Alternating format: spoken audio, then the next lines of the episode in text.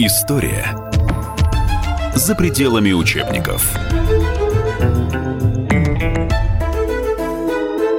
Здравствуйте, уважаемые радиослушатели. Это радио «Комсомольская правда». Программа «История за пределами учебников». В студии политический обозреватель Александр Гришин.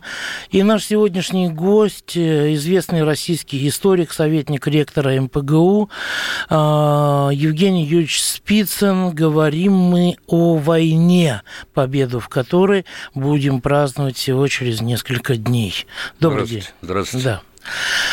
А, Евгений, вот вы знаете, у нас обычно получается такая ситуация, что определенная часть общества у нас он всегда возбуждается за какой-то период перед какими-то датами, да, вот перед днем рождения Ленина, например, да, а вот, перед днем Победы особенно, то и танки им мешают, которые репетицию проводят, то солдатики, то еще что-то, то сама Победа им уже мешает там, а вот, и от этой части мы очень часто извините за тавтологию, слышим обвинения в том, что Советский Союз, он фактически сам способствовал тому, чтобы Гитлер превратился в то зло, каким потом его и начал воспринимать мир.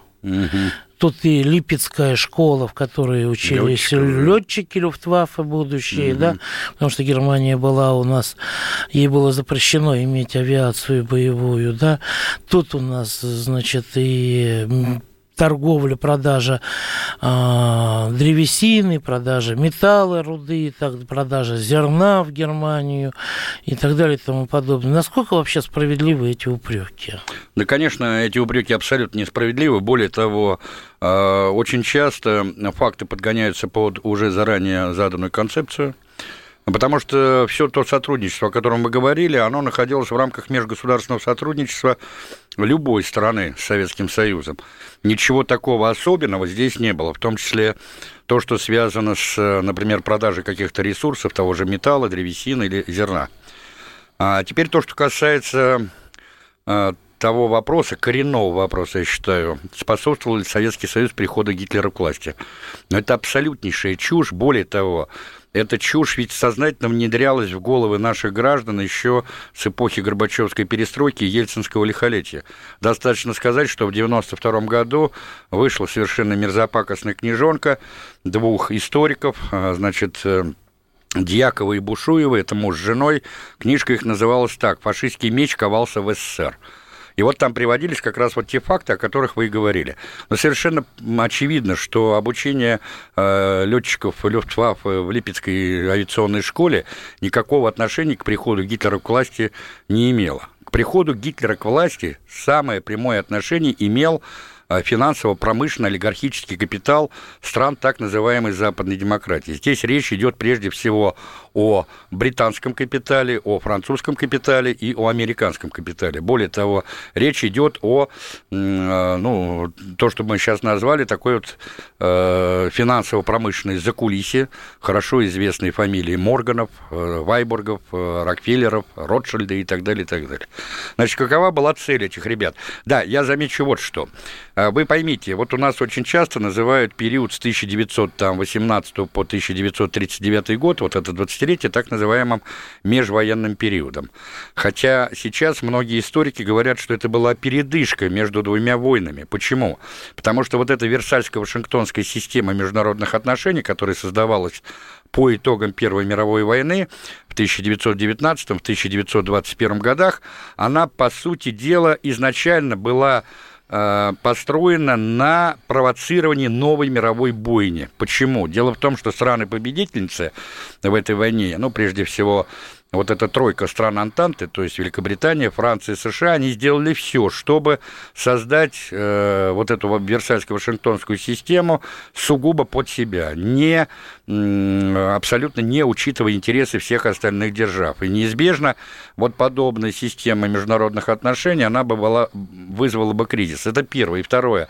Надо... Ну, скажем так, Германию просто не, не просто унизили. Ее опустили. и Вот, не просто опустили, Да. ее еще и расхитили расхитили. Расхитили, всю, конечно. Так сказать, ну, промышленное, забрали. да, промышленное сердце Германии, например, русский бассейн, его взяли, поставили под международный контроль, а фактически, значит, Германия никоим образом не имела права каким-то способом э, эксплуатировать вот эти вот гигантские залежи там угля, железной руды, то, что составляло сердцевину металлургической промышленности э, Веймарской республики. Ну, примеров можно привести много. Но когда мы говорим о том, э, что делал, например, э, э, западный олигархический капитал э, применительно вот к пришествию Гитлера к власти, ну, достаточно сказать, что именно э, вот стараниями этих воротил финансового капитала. А, были а, в 24 и в 30 году созданы два плана. Один из них назывался план Дауса, это 1924 год, а второй назывался план Юнга, это 1930 год, который предусматривал подъем промышленного потенциала Германии и привод к власти реваншистских сил. Цель вот этой вот операции – а, чтобы создать на территории Германии ударный кулак против первого в мире социалистического государства, то есть СССР. А, туда вкачивались огромные финансовые ресурсы. Но вот, например, по плану Дауса а, в экономику Германии было вложено более 4 миллиардов тогдашних долларов. То есть, если вот перевести на современный э, эквивалент, то это, ну... Я думаю, по более 100 будет. Да, многие экономисты, тот же Катасонов, они а. называют цифру в 100 миллиардов долларов. Представляете, какая гигантская сумма. Значит, аналогичные суммы были вкачаны в германскую экономику и по плану Юнга. Более того, был создан в 1931 году э, вот этот знаменитый э, банк международных расчетов в Базеле, в швейцарском, через который началась скупка акций всех наиболее крупных промышленных компаний Германии. Ну, достаточно сказать, что именно в этот период, ну, например, Э, вся нефтеперерабатывающая промышленность, производство синтетического бензина и так далее, они стали принадлежать американской компании Standard Oil, э, владельцем которой был Рокфеллер. А, ну, еще один такой вот характерный пример, например, 100% э, акций знаменитого автомобильного концерна Volkswagen находился под контролем американской компании Ford и так далее, и так далее. Где-то вот перед началом Второй мировой войны 280 самых крупных германских фирм, они в той или иной степени полностью находились под контролем англо-американского финансово-промышленного капитала. В том и потом... числе и концерн э, э, э, Farben Industry, да, индустрии... который делал газ «Циклон Б», да, да, он, да, да, которым да. умершляли и советских людей, и евреев, и всех да, остальных да, да, в концлагерях да, немецких. Да, абсолютно. Американцам, по-моему, да, АГ да. Farben Industry. Да, да, да Farben Там, да, практически все. А в том числе, например, а, значит, э, Фоки Вульф, как я уже сказал, да, вот эта э, знаменитая авиастроительная компания. Более того, я хочу сказать, что... Которая, по... которая не строила гражданские самолеты. Нет, это были сугубо военные самолеты, да. В основном бомбардировочная Конечно. авиация. И только где-то э, с началом Великой Отечественной у них пошли разработки э, истребителей тяжелых. Да.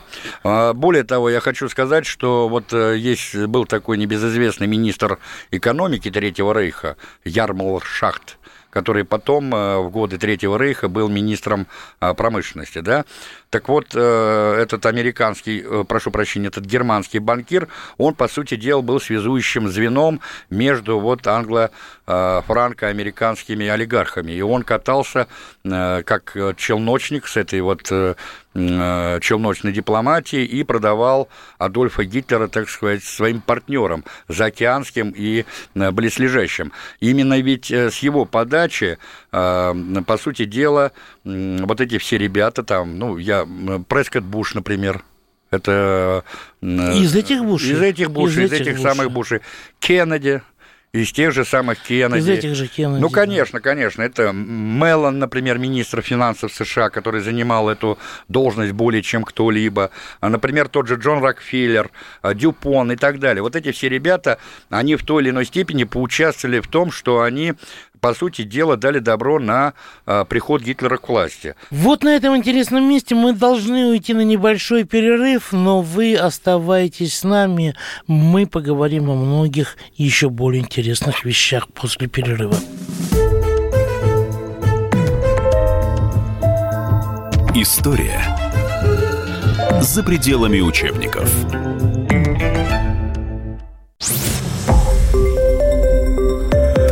Радио «Комсомольская правда». Более сотни городов вещания и многомиллионная аудитория. Хабаровск 88 и 3 FM. Челябинск 95 и 3 FM. Барнаул 106 и 8 FM. Москва 97 и 2 FM. Слушаем всей страной. История за пределами учебников. В студии радио «Комсомольская правда» политический обозреватель Александр Гришин и известный российский историк Евгений Юрьевич Спицын, советник ректора МПГУ. Мы говорим о Великой войне, о Великой победе и о мелких людях, которые пытаются принизить подвиг нашей страны. Слушайте, я вам больше хочу сказать. А вот вы обратите внимание, а почему э, Гитлера привели к власти именно в 1932-1933 годах? Не раньше и не позже. А здесь ларчик открывается очень просто. И на это, кстати, обратили внимание целый ряд проницательных ученых и экономистов и историков. Тот же Валентин Катасонов, тот же Юрий Жуков. Дело в том, что в конце 1932 года мы завершили первую пятилетку, во время которой было построено более четырех с половиной, я подчеркиваю, это крупных промышленных предприятий. И вот тогда вот Более этот... четырех с половиной тысяч, Тысяч, да? да. И вот тогда вот этот вот финансово-олигархический капитал понял, что Советский Союз задушить экономически нельзя. Все. Они вот упустили это время, когда можно было придушить Советский Союз. То есть гигантские темпы экономического роста и вот эта индустриализация, начатая Сталином, она привела их в шок. Причем это на фоне хорошо известного Депрессии. Пол... депрессии, ползания, конечно, мировой капиталистической экономики вот в эту Великую депрессию. И тогда они поняли, что единственным инструментом, который был способен остановить Советский Союз и уничтожить его как альтернативную систему и экономики, и политики, и идеологии, и всего, что хотите, может быть только война. А для этого им нужен был человек, который способен был эту войну, что называется, возглавить и повести э, на убой миллионы и миллионы людей. Вот Гитлер как раз и приходит в этот период к власти. И вот обратите внимание, что я вот тут интересную цитатку нашел, да. Смотрите, надо еще понимать, что 32-33 год, 33 год, это приход Рузвельта к власти. Это так называемый новый рузвельтовский курс. Это вот кейнсианство, которому у нас пропето немало аллилуйю. Но при этом заметьте, что уже в 37 году вот эта вот кейнсианская модель экономики, она начала сдавать сбои, а к 39 году загрузка всех промышленных мощностей американских американских корпораций составляла всего порядка 33-34%. И не случайно, оценивая экономическую обстановку в США в этот период, один из ближайших советников Франклина Делано Рузвельта, Тагуэлл, писал, в 1939 году правительство не могло добиться никаких успехов. Туман туман мог развеять только могучий ветер войны. Любые другие меры, которые были во власти Рузвельта, не принесли бы никаких результатов. Вот вам и ответ, кто вскормил Гитлера и для чего. И кому была нужна война? Конечно. Да, Поэтому все вот... Э... Чем больше, тем лучше. Конечно. Не, ну... Просто... И поэтому все россказни, значит, зарубежных, заокеанских, европейских партнеров о том, что Советский Союз несет какую-то равную ответственность или равновеликую ответственность за развязанную войной, это все из разряда тень на плетень. А прямыми, а, значит, прародителями Гитлера а, и прямыми его, так сказать, кукловодами были именно англо-американские банкиры прежде всего. А для чего это было понятно? 1938 год, да, Гитлера ублажают, чтобы он в Мюнхене, чтобы он не развязал большую европейскую войну. Да. То есть, если война была, с одной стороны, нужна, то зачем тогда надо было так вот оттягивать ее, переоттягивать? Вот эта Мюнхенская конференция, зачем? Объявили бы войну. Ну, там тогда. тоже было не так все просто, поймите. Дело в том, что то, что мир втягивается во Вторую мировую войну, стало совершенно очевидно с начала 30-х годов. Еще до прихода Гитлера к власти в 1932 году тогдашний народный комиссар иностранных дел Максим Максимович Литвинов, он выступил с идеей создания системы коллективной безопасности в Европе. Понятно, что это а, идея, она была рождена не в голове самого Литвинова, а это была установка высшего политического руководства страны, то есть прежде всего Сталина, Молотова и других. А, и эту идею, как ни странно, поддержали и в некоторых европейских столицах. Ну, достаточно назвать имя министра иностранных дел Франции Луи Барту. Это так называемая восточная лакарна, а, были все-таки и в Европе здравые люди, которые понимали, что э, возможный агрессор в Европе должен быть остановлен именно системой. Но, э, как известно, Луи Барту был убит, причем э, историки установили, что вот эта спецоперация под названием «Тевтонский меч», она э, готовилась именно в Берлине, и одним из участником этой операции был небезызвестный Отто Скорцени. И вот после смерти, или вернее гибели Луи Барто, к Франции приходит, ну, в принципе, левое правительство, но, тем не менее, марионеточное правительство Фландера, и э, министр иностранных дел Лаваля, и вот эти ребята, они уже совершенно по-иному относятся к идее создания этого э, всеобъемлющего пакта о системе коллективной безопасности и говорят о том, что не надо заключать, дескать, общий европейский пакт, а следует ограничиться только заключением двусторонних договоров. И они действительно начнут заключаться в 1935 году с той же Францией, с той же Чехословакией, вот так называемый пакт о ненападении. Но дело в том, что они не решали главной задачи то есть объединение усилий всех европейских стран в борьбе с надвигающейся угрозой, прежде всего со стороны Германии, тогда еще Веймарской. Но а вот эти пакты с кем были? А это, ну, например, пакт СССР и Чехословакии, пакт о ненападении, mm. пакт между Францией и СССР. 34 Да, да, это, ну, 35-й год. Это двусторонние были так называемые пакты. Это вообще была такая, как бы, общепринятая форма международных э, пактов. То же самое, например, был заключен пакт э, Пилсудского Гитлера. Да, мало в 1934 году. Да, мало кто об этом знает, но тогда же был заключен такой же пакт Пилсудского Гитлера. Но надо понимать, что все эти пакты, они до поры до времени а, выполняли свою роль, а потом превращались в просто никому не нужную бумажку. Понимаете? И вот э, на протяжении всех, всего этого периода, до заключения пакта Риббентропа-Молотова, Советский Союз настойчиво, постоянно призывал европейские страны заключить а, вот этот всеобъемлющий а, пакт о системе коллективной безопасности. Ничего не получалось. Более того, хорошо известно, что 12 августа 1939 года Советский Союз предпринял последнюю попытку заключить, пускай не всеобъемлющий пакт о системе коллективной безопасности, но хотя бы такой вот трехсторонний пакт с Францией и Великобританией. С этой целью в Москве начались переговоры наркома, иностран... наркома а, обороны маршала Ворошилова и а, представители французского и британского командования, это адмирал Дракс и генерал Думенк. Эти переговоры шли почти 10 лет, закончились они безрезультатно. 10 и... дней, да. Да, безрезультатно. Причем у нас очень часто говорили, что, дескать, это Сталин, а, когда принял решение подписать пакт э, с Гитлером, он э, этому э, Климу Ворошилову послал личную записку и говорит, и написал там, Клим, кончай крутить шарманку, нам эти переговоры больше не нужны. Но дело в том, что есть свидетельство самого генерала Думенко, который был представителем французского генерального штаба, который прямо писал, что именно Советский Союз был больше всех заинтересован в заключении этого договора, и только непримиримая позиция Польши, которая отказывалась пропустить советские войска через свою территорию в случае начала Европейской войны, не позволила нам подписать этот пакт. Вот кто. А нам поляки сейчас... Ну, Польша и в 1938-м не позволила. Да. Ведь, но. А нам поляки сейчас все время, э, что называется, ставят в упрек то, что мы, дескать, э, приняли участие вот в этой агрессии против суверенного польского государства. Вообще, надо сказать, что Польша в тот период играла самую паскудную роль в международной политике. Это так называемый э, шакал Европы, который был на привязи а, то у британцев, то, значит, у французов, то у германцев, понимаете? А, тявкал по всякому поводу и без повода. Они сейчас плачутся по поводу того, что, дескать, уничтожили в очередной раз э, польское государство. Так они сами приложили к этому руку.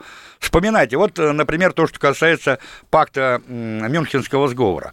А, что происходит? Ведь вопрос о том, что Чехословакия будет расчленена, а вернее от нее будет отторгнута Судетская область, знаете, когда был решен? Да это было решено еще э, в начале сентября 1938 года.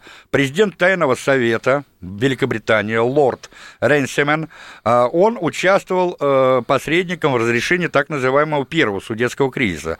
А хорошо известно, что Судетская область, населенная этническими немцами, она вошла в состав Чехословакии по итогам вот Первой мировой войны, то есть по условиям Версальского договора. Когда Именно он, кстати, вел переговоры с Эдуардом Беннешем, это президент Чехословакии, и заставил его, по сути дела, пойти на уступки вот этим судетским сепаратистам. Как только он покинул Прагу, а тут же на территории Судетской области вспыхнул вот этот хорошо известный мятеж а, под руководством Генлейна, это лидер местной нацистской партии, который был открыто поддержан Берлином.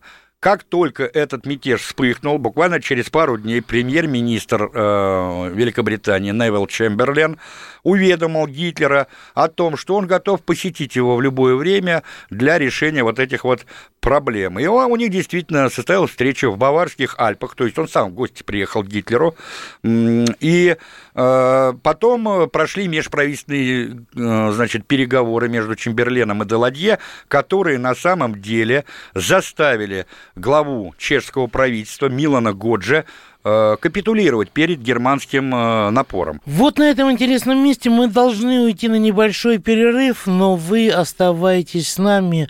Мы поговорим о многих еще более интересных вещах после перерыва. История за пределами учебников.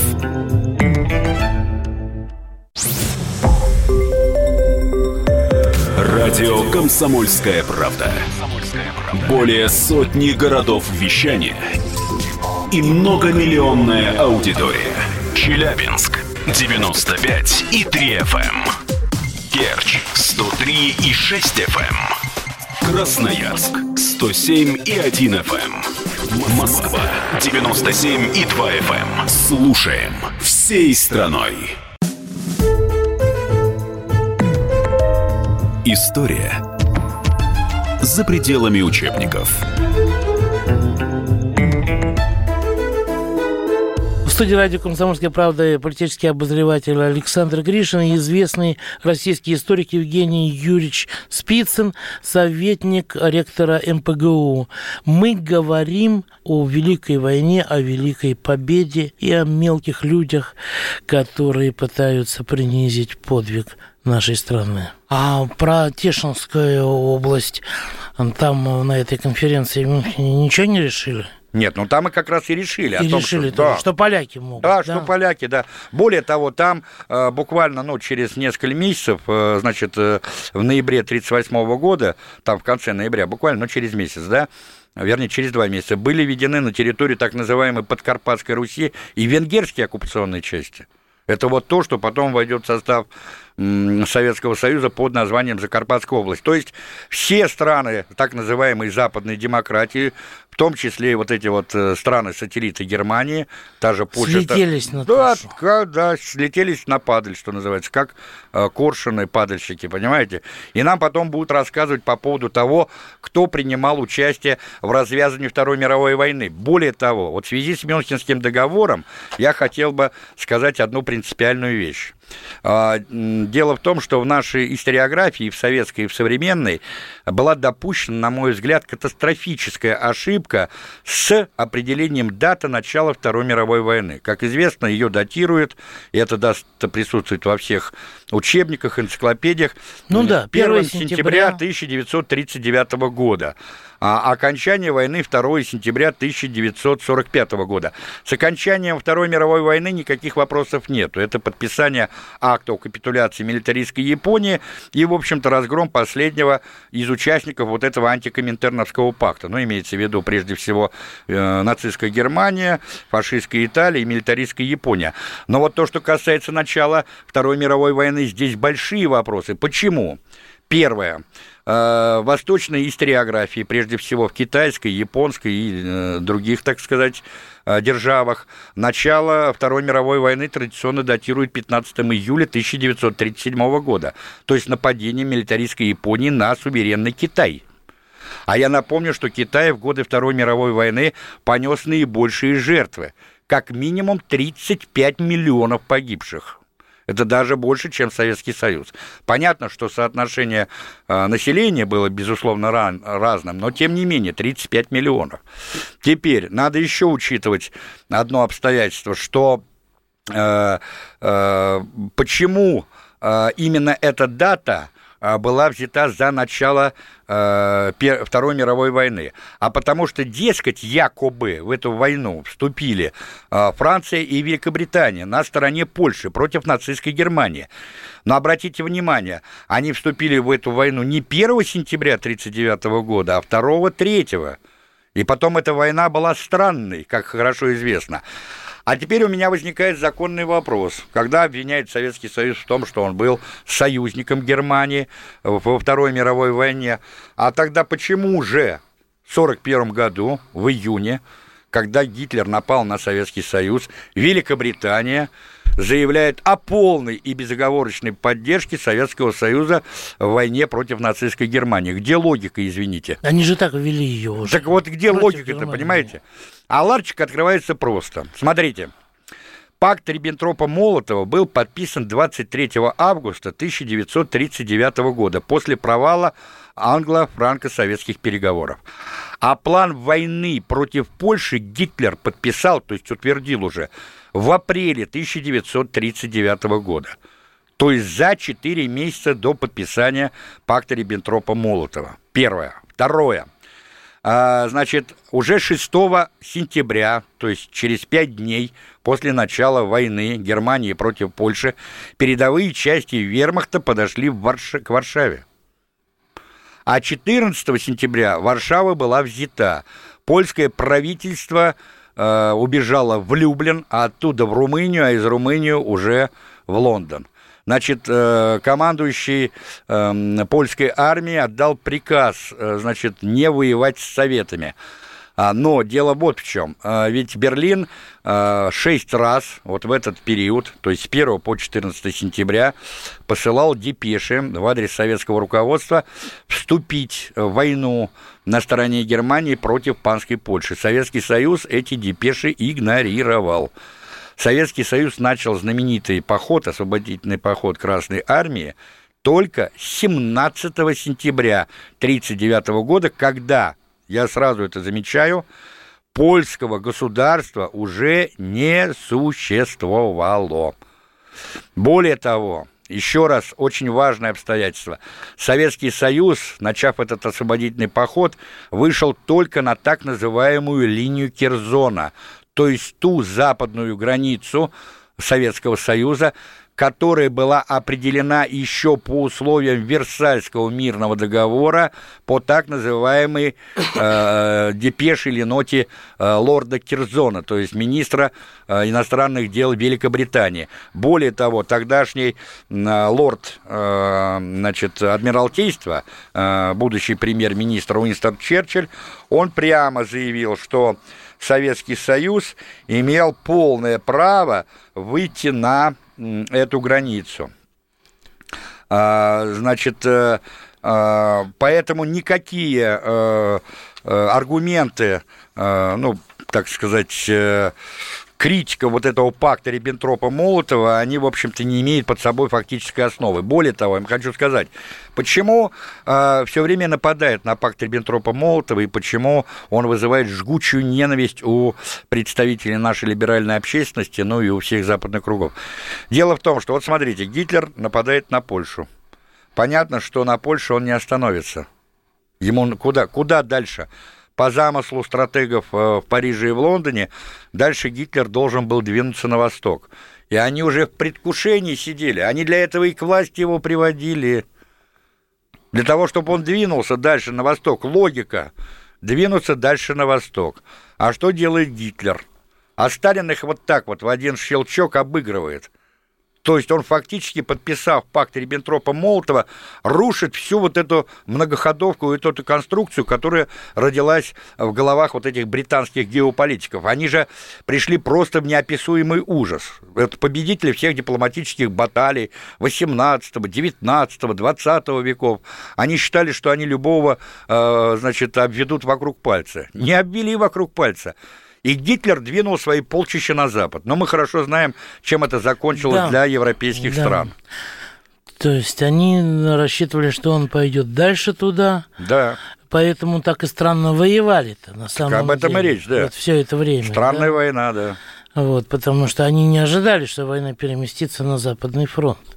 Ну, Конечно. кстати говоря, а, отметим еще отдельно, что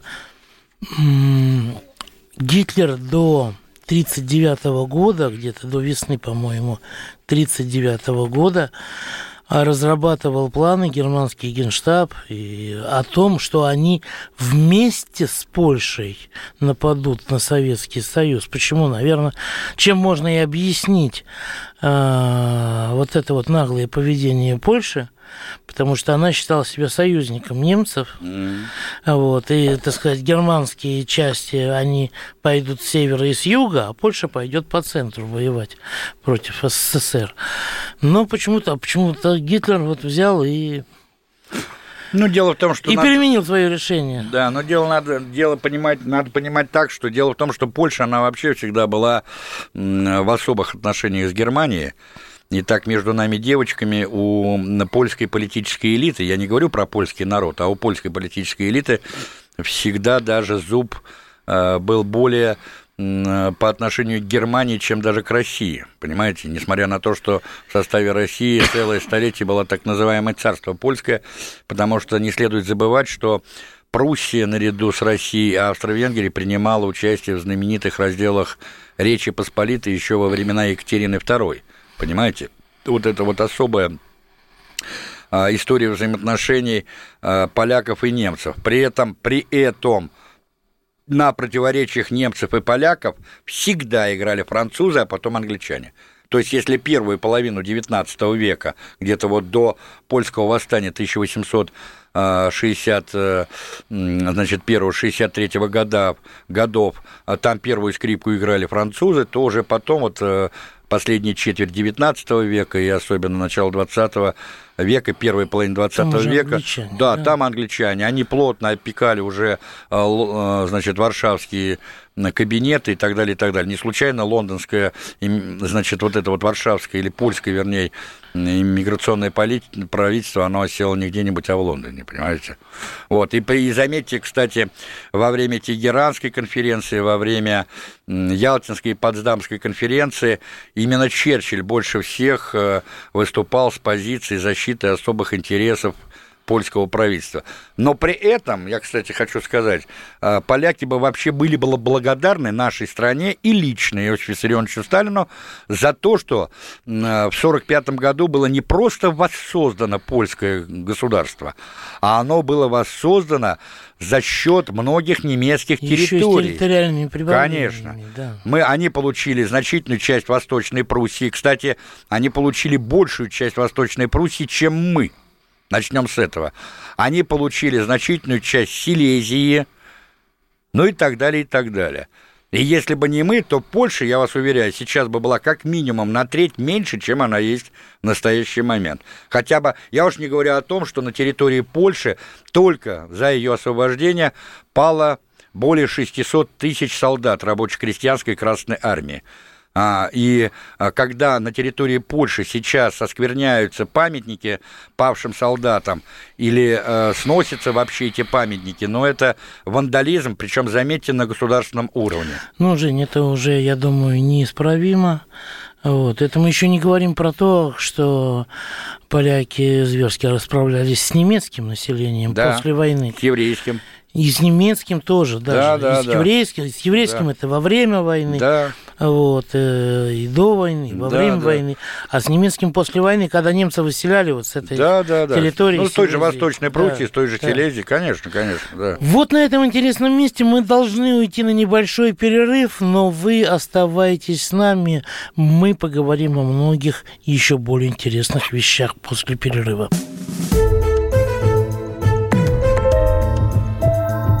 История за пределами учебников.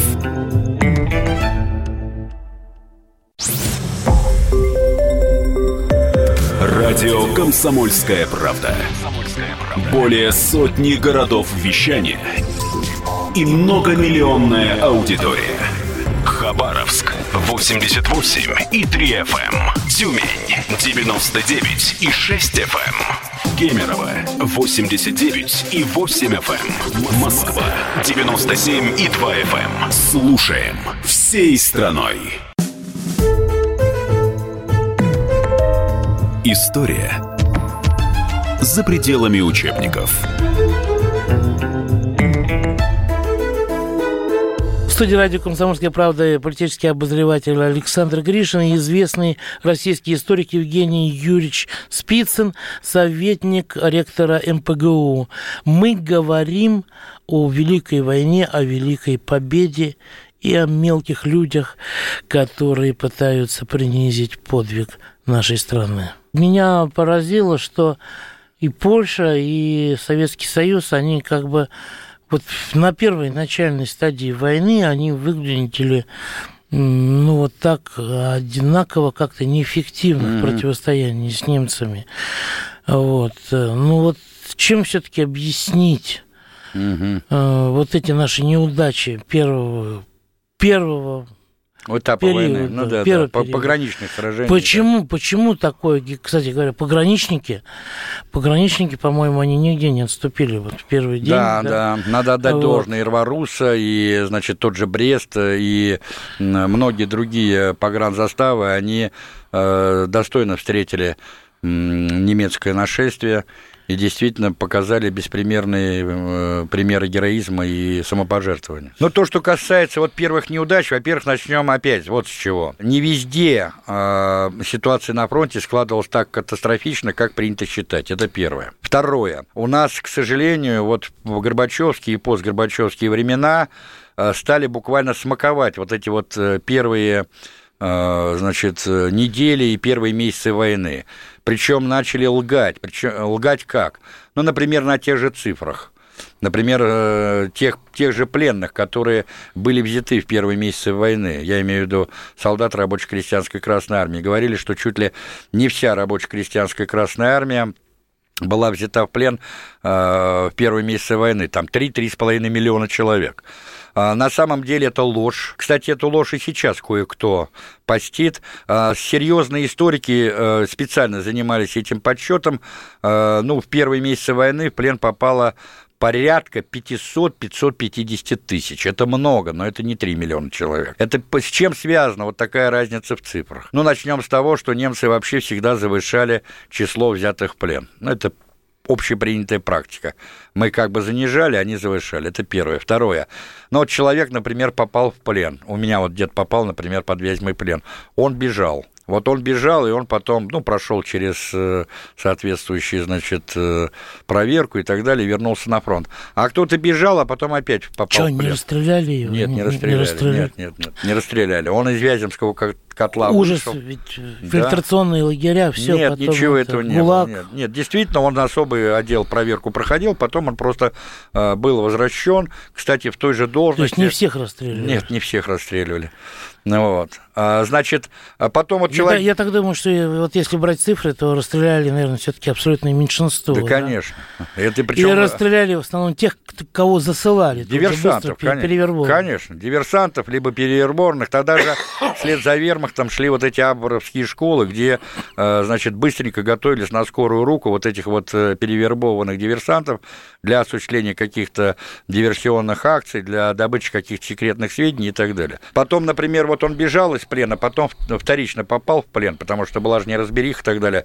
Его считали за вновь взятого в плен и так далее. Вот, вот в связи с чем была связана вот эта вот неразбериха с этими, а, с цифрами.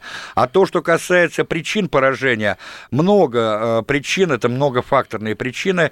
В свое время Жуков Георгий Константинович в своих мемуарах в общем-то, правильно написал, что для нас э, был неожиданен не сам факт э, внезапного перехода немцев в границы, потому что все к войне готовились, знали, что война будет вот-вот, а сила и направление ударов немцев на главных направлениях, где они имели 6-8-кратное превосходство. И вот потом вот современные историки, которые стали изучать вот эту проблему на базе архивов, они установили следующую вещь. Дело вот в чем. Действительно, немцы, и это отдать, надо отдать им должное, они создали к началу войны с Советским Союзом четыре мощнейших танковых группы а, численностью 150-200 тысяч человек каждая. А, значит, это танки, это Э, мотопехота, это подвижная артиллерия и так далее, и так далее. У нас таких э, танковых групп, э, которые по своим масштабам были равны ни одной танковой армии, не было. Мехкорпуса, конечно, не могли сдержать вот эту вот махину гитлеровских войск.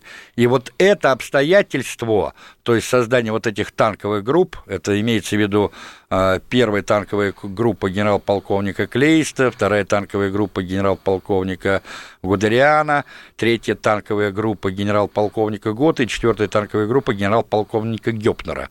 Это вот четыре танковые группы, которые принимали участие на первом этапе войны. Это первое обстоятельство. Второе обстоятельство. Надо иметь в виду, что, конечно, у нас э, разведка э, сплоховала, военная разведка вот на первом этапе войны мы не смогли, например, предупредить быструю ночную переброску этих танковых групп по всему фронту. Ну вот э, два примера, чтобы было понятно.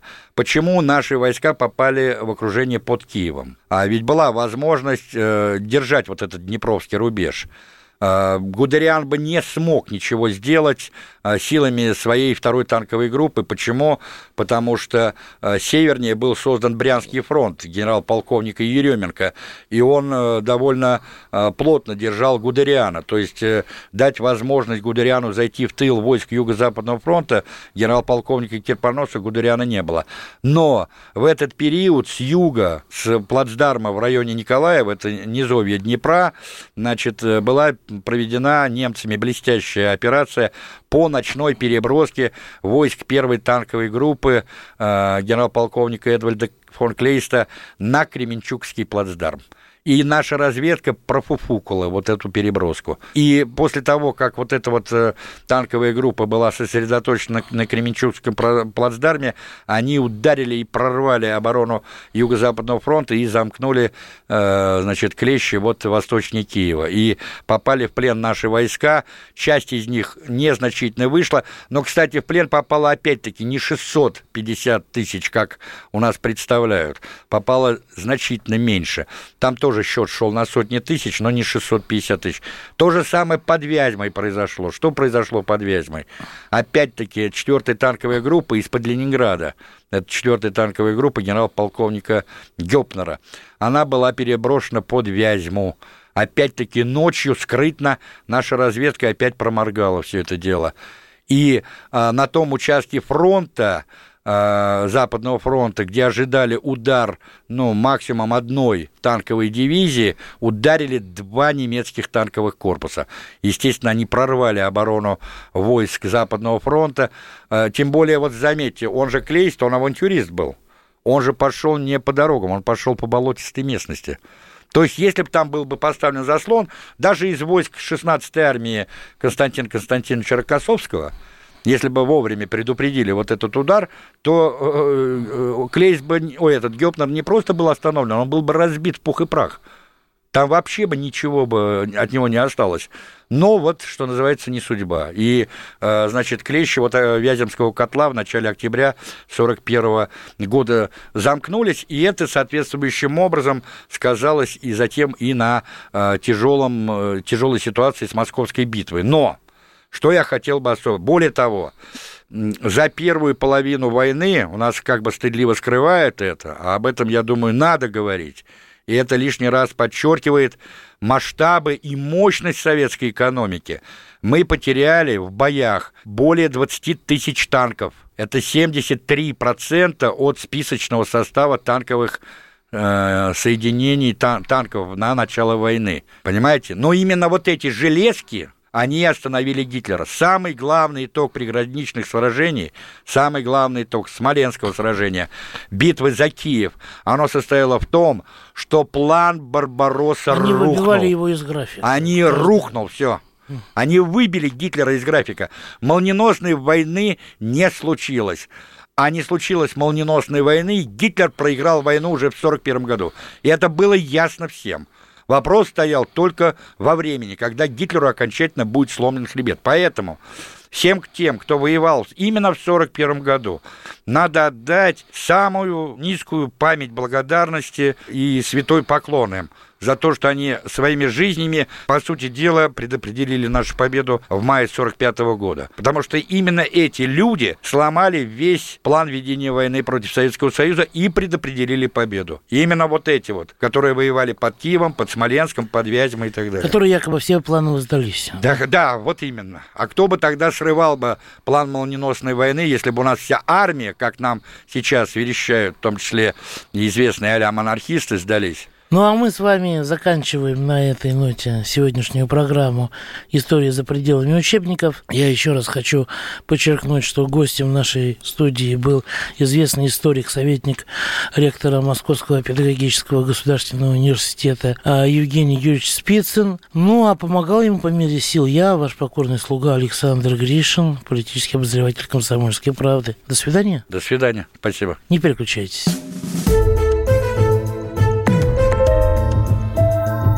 История за пределами учебников.